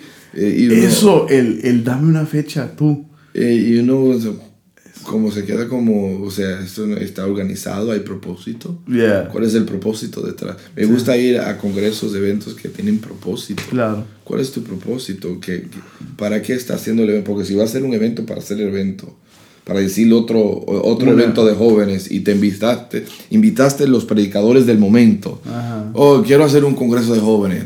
Sé cómo va a ser exitoso. Voy a llamar a Esteban, Ajá. Marco Quiñones, Marco Brunet, Israel Barreto. Y, y de repente, ¿qué sucede? Llegó todos estos predicadores y el evento comienza tarde, no llega la gente. Exacto. Porque no es reunir los predicadores del momento. Yeah. Para, o no sea, hay propósito. exacto. O sea, no quiero ir a un lugar donde no hay propósito. Muy bueno. Súper, súper. Entonces em- empieza a viajar y, ah, y, y ahora viajando tanto, um, ¿qué, qué, qué consideras tú? Es última pregunta antes de entrar en el último segmento de predicación, que es un tema que nos apasiona a los dos, pero ah, ¿qué, qué, qué consideras tú al, al ser este tu rol dentro de ahora el cuerpo de Cristo y todo? ¿Cuál es tu mayor contribución entonces? ¿O, o qué contribuyes tú al cuerpo? ¿Qué consideras tú que es tu mayor contribución al cuerpo de Cristo? Bueno, creo que la gente puede responder mejor que yo mismo, pero creo que, creo que mi, mi deseo, mi deseo es cuando ah, salgas de un lugar, la gente, número uno, apasionada de Cristo, y número dos, un espíritu de unidad. Okay. O sea, estoy cansado de, la- de las broncas entre el cuerpo de Cristo. Estoy- Amen, man. O sea, honestamente, eh, se, se hace falta eh, que nos unamos más. Sí. O sea, lo que tú haces a través de este podcast. Yeah. Llamar amigos tuyos. Yeah. Sin espíritu de competencia. Sino mostrarle a una cultura que, que estamos unidos. Después se despierta una generación, wow, eh, eh, o sea, no solamente predican en eventos, sino que son amigos, Sí. son compañeros. Yeah. Y es lo que realmente anhelo. Eso para. Eso, La unidad del cuerpo siempre eso Es tu contribución. es mi deseo. Espero, espero que esté uniendo y no dividiendo. Mm. Y, y- y yo- te veo en tantos círculos diferentes, ¿no? Y hablabas un poco de, de la persona esta que te inspiró um, a, a meterte a tantos círculos. ah, y y te, yo, yo te he visto en círculos bien interesantes. súper bien, súper bien. Ah, o sea, estás en círculos en donde se enseña prosperidad, evangelio de prosperidad. Ya. Has, has estado en círculos en donde... Yeah. ah, y me encanta ver, me encanta ver los pósters que subes a veces a Instagram. es mi cosa favorita. Um, si alguien se aburre, es una buen, buena manera de, entretenerse. Pero hay, hay pósters en donde se encuentra el apóstol, el profeta, el maestro, el pastor y tú eres Sí. el evangelista. Sí. Ah, y Sí. yo, yo no sé ni de qué se habla en los green rooms, en esos círculos, ¿verdad? Sí. Ah, y, y luego estás en Vino Nuevo. Claro, Estás en Iglesia Ancla. claro. ¿Sabes cómo? O sea, estás en, eh, en tantos círculos. co- ¿Cómo te mantienes fiel a tu mensaje? ¿O qué predicas en esos círculos más bien? Lo mismo. O sea, lo que predico en Ancla es lo que predico en, en- en- en un congreso apostólico y profético. Ok. Lo que predico en un congreso apostólico y profético es lo mismo que predico en, en- en- en una convención de una denominación. Queremos, yo queremos ser fiel a la escritura. Palabra es palabra donde quiera. Sí. Y realmente lo que dividen muchas veces estos grupos, esos son los puntos que yo evito. Ah, Yo no vine para hablar del punto que te divide. completamente. O sea, o sea yo, yo, no, yo no voy a ir a un lugar y, y, y realmente viral. O sea, fui criticado por muchos años. Ok. Por muchos años me acusaron de tener dos mensajes. De acuerdo a todos los círculos que yo voy, quizás tengo seis mensajes ahora. porque voy a diferentes, sabes. Porque decían, con, con este grupo predica esto y con este grupo predica este. Pero- porque, ¿Por qué? Porque, ¿Por qué lo invitan? Porque si predica como nosotros, ¿por qué lo van a querer a él? Sí. Entonces no, pueden, no pudieron asimilar que uno, la palabra es la palabra. Y el mismo Y mensaje. el mismo mensaje. El mismo mensaje. Y, y uno, uno tiene que entender que quizás hay frases. Y quizás voy a chocar con algunas gentes en este, en- que me escuchan. Quizás hay frases, Sí. hay palabras que a decirlas choca con el círculo donde tú estás. Evítala. No son necesarias. Haces eso. Sí, no son necesarias. Estás en un círculo de, de prosperidad. Claro. ¿Te limitas a algo o...? No, yo voy a predicar la palabra de Dios. Yo voy a predicar, o sea, yo no voy a predicar de finanzas porque hay 10 que ya van a predicar de finanzas. Si es un círculo de prosperidad, van a haber 10 que Sí. ya van a predicar de dinero. ¿Para qué yo meterme en ese rollo? Esa no es mi fuerza. Sí. Mi fuerza es otra. Ok. Ahora, Hay, la- hay lanzas... exacto, la palabra. Yeah. La palabra. Eh, Ahí lanzas, a- ahí dirías algo como, estando en, un, en- en donde se predique prosperidad, dirías algo como, tenga o no tenga la casa, Claro, ajá. claro. Digo que, que la palabra, tenga o no tenga la casa, Cristo es, Cristo es bueno, ¿Qué Dios es bueno. Sí. Nada, Biblia es Biblia. O Biblia. sea, lo- lo escrito- o sea, Pablo dijo en escasez como en abundancia. Yeah. O sea, puedes decir todo lo que tú quieras, pero al fin y al cabo la escritura dice escasez. O sea, va a sacar esa, esa parte De la Biblia. de la Biblia. No, No. no. So, uno, uno, uno, uno predica Biblia. Yeah. No hay necesidad de, de nitpick. Y, no, no, no, no. No, predica. Biblia. Y el Espíritu Santo hace la obra entre Mm, ellos. Y, y siempre hablar lo que Dios ponga y, y llegar. Y hay momentos donde no te invitan otra vez. o sea, o- Está bien, pero no te invitan a raíz de que predicaste Biblia. O sea, Exacto. porque predicaste Biblia. No sé, o sea que al fin y al cabo, Y con eso estamos bien. sí, pero no voy prejuiciado. Ok. Eso, eso, eh, lo, lo hice por muchos años. Lo hice demasiado por muchos años. No, ya no. Quiero ser libre. Predicar libre. O sea, no quiero, oh, esto está acá y esto acá. No, no. Eh, Hablamos un poco de. um, hablamos un poco de, de la diferencia entre. Digo, tú y yo predicamos cada fin de semana. Ujú. Ah, no más que hay una gran diferencia. Tú predicas en un lugar diferente cada fin de semana. Claro. Yo le predico a la misma gente cada fin de semana ahí. Ah, yo, yo he llegado a pensar, y posiblemente me equivoco, pero yo he llegado a pensar que predicar en diferentes lugares es, es, es, es más fácil, ¿no? Ah, déjame decirte por qué. Yo, yo, yo voy y predico a, a un lugar y, y sacas, ah, sacas tu menso- mejor mensaje, ¿verdad? Y ah, todo el mundo está fascinado. Es tu mejor mensaje. ¿verdad? Ah, regresas a casa y, y- y ya te han escuchado todo. Ujú. O sea, ya saben todos tus chistes, ya saben todos tus bromas, ya, ya, ya definieron tu humor y tu estilo y tu forma y todo, ¿no? Entonces, eh, siento que es más difícil ah, predicar en, en casa sema- a la misma gente cada semana y traer algo fresco y algo nuevo. Y siempre he sentido así como que ese celo de los evangelistas, que tú puedes tener 5 o 10 mensajes Mm.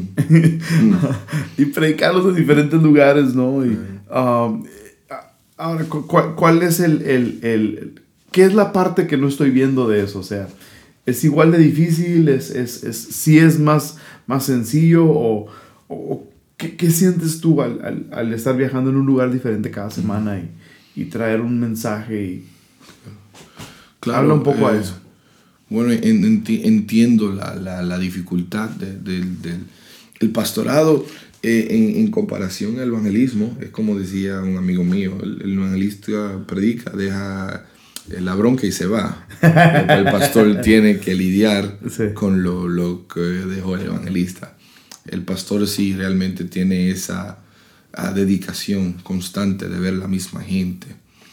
Muchas veces eh, el mensaje del evangelista es más recibido del predicador visitante porque aparentemente no conoce a nadie. Y al no conocer a nadie, dice algo que toca la vida de una persona, dice, wow. Y aunque el pastor dijo lo mismo, ¡Sí! el pastor dijo exactamente lo mismo. La semana antes. La semana antes no lo recibe porque el pastor sabe todo lo que está sucediendo. ¡Wow! Y al evangelista, decirlo, el profeta, el predicador, como le, le dice, wow, realmente Dios habló, cuando ya Dios estaba hablando. Entiendo esa dinámica, entiendo la dinámica difícil de preparar un mensaje constantemente porque te están escuchando constantemente. So, Yeah. Entonces, si el, el evangelista o el predicador que va o haces conferencias, sí tiene una ventaja en el sentido que sí puede tener un paquete de sus mejores mensajes a un lado que, que lo ha perfeccionado a través de los años. Sí. Yeah. Eh, la diferencia es, es que eh, el, el que sabe y el que tiene la carga, mejor dicho, de, de su llamado, siempre va a pedirle a Dios qué digo a esta casa. Ok. Y, y esa, esa responsabilidad es lo que es la misma tensión, es la misma preocupación, es la misma, en ese, en ese contexto, Yeah, yeah. en, ese, en ese sentido. Ahora, yo, yo, yo te he escuchado, digo, te he escuchado, te he escuchado predicar, no sé, 30 veces, 40 veces, no sé. Y, um, y siempre son mensajes ah, sólidos, sólidos. Ah, y, y yo los noto, o sea, ya, ya como predicador vas notando mensajes, ¿no? O sea, yo, yo, yo, hay, hay mensajes con los que tú dices, bueno, este mensaje ah, no está buena ni la introducción ni el final, pero tiene unos, do- un, un punto bueno tiene en todo el mensaje. y, y como estás preparando semanal, a veces lanzas, o sea, sinceramente, Mm. a veces lanzamos un mensaje y dices, ah, no está al 100, Ujú. pero es un buen, ah, es un sol, no es un home run, pero es un sólido sencillo, o sea, it's a hit. Yeah. Ah, o sea, no es un jonrón, pero no va, es un va a gol. correr las bases. No, ajá, va a correr la base. No es un gol, pero es un buen pase. Y, y, y uno que otra vez ahí tienes ese gol que das y ah, estás bien emocionado por darlo. Tú siempre traes goles, Mm. ¿verdad? Eh, eh, Eso veo yo de ti. ah, tú siempre traes goles, tú siempre traes, traes un mensaje sólido, ¿no? Ah, ¿Tú consideras que, que, que al año tienes unos 10 mensajes para dar, 15 mensajes para dar. Sí, yo, y honestamente como, como con lo que yo hago, creo firmemente y quizás hay dos o tres que predicadores como yo que dirán, no, Israel, yo tengo un mensaje diferente cada vez que voy a predicar y gloria a Dios. honestamente, gloria a Dios. Pero eh, creo que Dios nos ha dado dos o tres, cuatro mensajes para todo el cuerpo de Cristo. Ok. Para todo el cuerpo de Cristo. En otras palabras, quizás yo predicaré este fin de semana bajo el tema el amor de Dios. Pero ese mensaje no solamente fue para esa casa en Norte Carolina, también fue para otra casa en, en Filadelfia. ¿Por, por qué eres evangelista? Eres llamado al cuerpo. Exacto. Entonces, eh, eh, la diferencia es, es que aunque quizás sea el mismo mensa- mensaje, mismos puntos, el Espíritu de Dios te dará énfasis Ah, en otras partes del mensaje que en otro lugar. Entonces, vamos a decir que en este lugar el énfasis tengo que hablar de sanidad interior. Ajá. Estoy hablando de Dios es amor, ese es el tema, Dios es amor. Pero hay un punto en el tema Dios es amor donde habla del expresar el amor a tu compañero. Entonces, en esa iglesia, Ok. ministré 20 minutos solamente en ese punto. Ok. Pero pre- Sentiste más énfasis en algo. más, y ahí es donde está que la rema de Dios, el Wow. Espíritu de Dios hablando de esa casa. That's good. Más va a otra iglesia y estoy predicando el mismo mensaje, Dios es amor. Yeah. Pero hay otro punto que habla de perdonarse a uno mismo. Le brinqué el punto de perdonar a tu hermano. Porque no fue el caso de esa casa. Pero enfatizaste otro. Pero enfaticé en otro. That's good. Y es ahí donde está. Es el mismo mensaje. Pero dirigido por el Espíritu de Dios de acuerdo a la necesidad de la casa. Wow. Ah, De acuerdo Wow. a ese. Y hay, hay que no, no es, no es así, Israel. Pues es, es su forma, es su estilo. No, no, yo, yo- te entiendo. O sea, Pero es así, a veces comienza el año, Dios te da 5 o 10 mensajes nuevos, realmente completos de, de principio a fin, sólidos, sólidos de ahí, goles. y tú los tienes ahí guardados y, y, ok, Señor, lo voy a repartir estas cartas, estos mensajes a las iglesias de donde yo voy. Ah, cu- ¿Cuándo dejas de, de- Si tienes 16 años haciendo esto, ah, cu- ¿cuándo ya uno de los mensajes ya lo guardas para, para ya no volver a sacarlo? Like, when do you shelf a message? ¿Cuándo lo dejas ahí en la repisa y ya no lo vuelves a sacar? Y, o sea, el- ¿Por qué ¿cómo- digo? Porque son sólidos Sí, todos. sí. Para mí, yo volteo y, y esta práctica la, empecé, la inicié desde que empecé la iglesia. Tengo una carpeta por, por año y por mes y luego por semana. Y yo te puedo decir eh, en la semana, en, que- en, en cada semana de lo que va de la iglesia, que he predicado. Mm. Y, y a veces me gusta ir a ver qué prediqué. Y hay mensajes que no predicaría otra vez en ningún lugar. ¿Sabes mm, cómo? Claro. Para ti, que, que son mensajes sólidos, completos, son goles, Mm. son, son, son una introducción sólida, contenido sólido, cierre sólido. ah, cu- ¿cuándo, es, ¿Cuándo pierde vida el mensaje? Esa es la señal, es exactamente lo que tú habías dicho ahora mismo. Ya no se siente la vida, ya no se siente, o sea, realmente yo, yo puedo tener 15 mensajes Sí. delante de mí y hasta que yo no tengo, sienta la paz, no lo puedo ministrar. Ok. Y no es que no hay, fal hay falta, hay, hay palabras, Están completos. pero es que uno no siente, no, ni es este, no, no siento este. Y uno... ¿Hay mensajes que ya no das? Sí.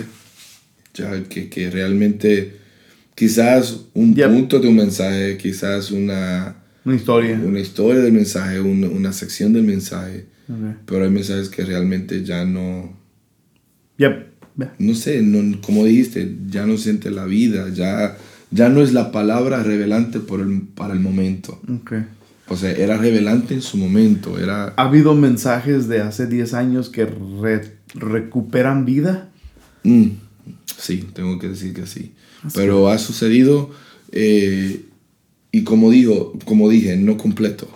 O sea, yo puedo estar en un lugar preparándome para un evento y de repente viene algo que ministré hace años atrás y yo, wow.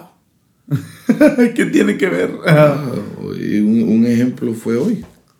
Un ¿Hoy? ejemplo fue hoy en la casa. Hoy que compartiste en Ancla. Sí, eso fue, eso, eso fue una palabra de años Mm. atrás que realmente no, no, no lo había predicado hace Muy mucho bueno. tiempo Muy bueno. y leyendo la Biblia resaltó. Ok. No salió nada como el original. Fueron puntos nuevos, Ajá. palabras nuevas. Lo único que fue lo mismo, igual El texto. los versos Wow. y el tema.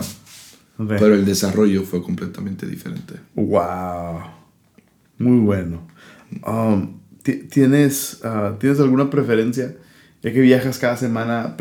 ¿Generalmente estás en eventos o en iglesia? Creo que en esta última etapa está ah, dividido igualmente.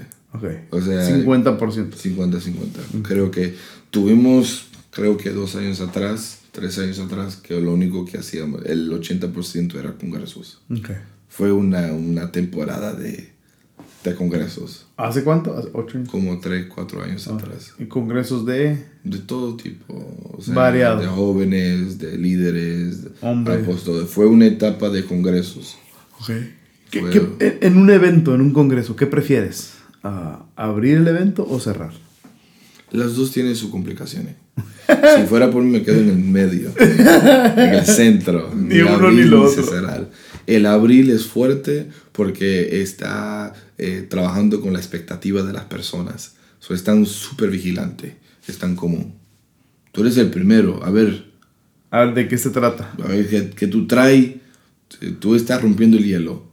El cerrar, la expectación es Fácil, otra. fácil, Hay, sí. que, hay que darle, Hay que darle para arriba. El home run. El home run. Y el dilema es, si no lo da, la gente se recuerda.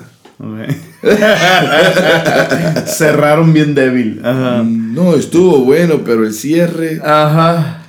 Esperaba más. eh, eh, Es, es, en ese entonces quizás es mejor abril porque la gente se olvida el primero. Yeah. No sé cómo iniciaron, pero cerraron poderosísimo. Yo, yo ah, cuando yo estaba dirigiendo Visión Juvenil, 2013 te invité por primera vez al Congreso Visión Juvenil. y, ah, y no sé si te acuerdas, pero abriste y cerraste. Ya, Abriste y cerraste el evento. ya abrimos el jueves. Ajá, abriste el jueves Ya, y cerraste el sábado. ¿Qué fue más difícil o que, que recuerdas ese- esa experiencia? Sí, me- Ah, me- yo eh, disfruté ambas. Sí, y me recuerdo que, que era la primera visión juvenil que, que había predicado. ¿Tú? Sí, Tu fue la ajá, primera, tu primera vez. visión. Y abriste y cerraste. Y me recuerdo eh, la, la- el, el nervioso, la tensión, en los nervios está abriendo. Uno no sabe, uno está diciendo, hoy es el primer día, eh, no va a ser tan alto. Ok. Uno ya está esperando que sea más o menos. Uno es eh, orando que por lo menos sea más o menos y no tan bajo. Pero eh, como un inicio de un congreso, uno va a sentir ese, Va a esa tensión. Yeah, yeah. No, no sabemos de dónde están viniendo estos chicos. ¿Qué estaban haciendo antes de llegar? No hay idea. No hay idea. Ellos llegaron y tú eres el, el inicio. El cierre creo que, que fue algo muy, muy radical. Me dieron la libertad, me, me solté muchísimo. Ah, Predicaste como una hora. me volví loco un poco. eh, Churchy. Me fui church. Dile al que está a tu lado. Diga el que te lo dije como 17 mil veces. Eh, hasta el día de hoy, cuando veo ese video, Ajá. no llego a verlo hasta el final. Dile al que está a tu Diga lado. el que está a tu lado, pues. Y, So good. pero eh, uno aprende, pero nos gozamos. No, me encantó ese. Yo creo que ah, ese visión juvenil. Ese visión juvenil completo fue mi favorito. Mm. O sea, de, de todos los que tuve la oportunidad de dirigir. Hice 2011, 12, 13, 14 y qui- y 15. Ah, y ese fue, 2013 fue creo que en todos los aspectos, en, en, en imagen, en, Wow. ah, en, en, en mensaje, en presencia, ah, fue donde estuvo completo, creo. Wow. Y lo disfruté mucho. Traíamos el disco de que éramos tu gloria. Yeah, Muy fuerte. Fue- muy estuvo, fuerte. estuvo, estuvo, estuvo genial ah, para mí ese, ese, ese mensaje. pre- amamos la predicación y ¿ha habido alguna predicación que tú hayas escuchado que haya así permanecido contigo por años? Que yo he escuchado. Sí, un mensaje, es- o sea, algo... ah, hay, hay para mí un mensaje, para mí personal hay un mensaje que escuché 2000, Ah, 2013 precisamente, hacia, hacia el final del 2013, que ha permanecido conmigo y lo traigo todavía en mi corazón. Ah, ¿Hay algo así para ti? Sí, you know, hay, hay mensajes que, que realmente um, marcaron mi vida en- y, y- y por diferentes razones. Ok. Muchos años atrás eh, pasó una etapa de, de, de, de- mucha, para no decir otra palabra, traición. Ah, Y, y, Ah. y el mensaje que me impactó muchísimo fue uno de Dante Gebel, wow. del perdón. Wow. Y, ¿Qué dijo Dante? Habló de la, eh, habló de la importancia de los, los amigos de Job, cómo perdonó y cómo por perdonarlo Mm. fue bendecido. Wow. Y, y, y tantas veces que uno lee esa historia, pero el, el, El ángulo. el cambio de la vida de Job fue cuando Dios le dice, ora por tus amigos. Y por orar, Dios lo perdonó. Dios le dio doble le- o siete veces. Wow. O sea, que no fue por pasar el proceso, no fue porque perdió esto. Y cuando oró Mm, por sus amigos. wow. Y, y fue algo que me impactó muchísimo. ¿Lo escuchaste online o...? Lo vi en, creo que fue en Guatemala, mi primer viaje a Guatemala. Ok. Y estaba viendo Enlace por primera vez. Enlace no, no estaba acá. Y lo único que da, cada rato salía Dante en Enlace con su pelo largo. Y, y, y, veo a este hombre dando chistes Ah, y todo. Y de repente comienza a hablar de, wow, Del perdón. del perdón. Y me impactó. Después de ahí, ah, escuché a otro hombre de Dios que me marcó para siempre y todavía sigue marcándome. Es el pastor Tommy Moya. Mm. Y el mensaje que me transformó fue una serie que él dio llamado La maravillosa ah, Evangelio de la Gracia. Wow. Y cambió mi vida. Wow. Esa cambió mi vida completamente. Hay que buscar eso. El, el Evangelio Man, Gracia. búsqueda. Maravilloso Evangelio de la Gracia. Ay. Por el pastor Tommy Moya. Hay que buscar eso. Y eso sí me... me ese, ese, esa serie. Fue una serie completa de ocho Ok. mensajes por ahí. Oh, wow. Así que Oh, fue wow. algo impresionante. Maravilloso mensaje de la gracia. Me lo voy a buscar. Sea, muy Sin fuerte. duda. Sin duda lo voy a buscar. Increíble. Pues, man, qué increíble poder platicar contigo. Estamos. Israel, ha sido buen tiempo. Gracias. Ah, aprendí mucho. Igualmente.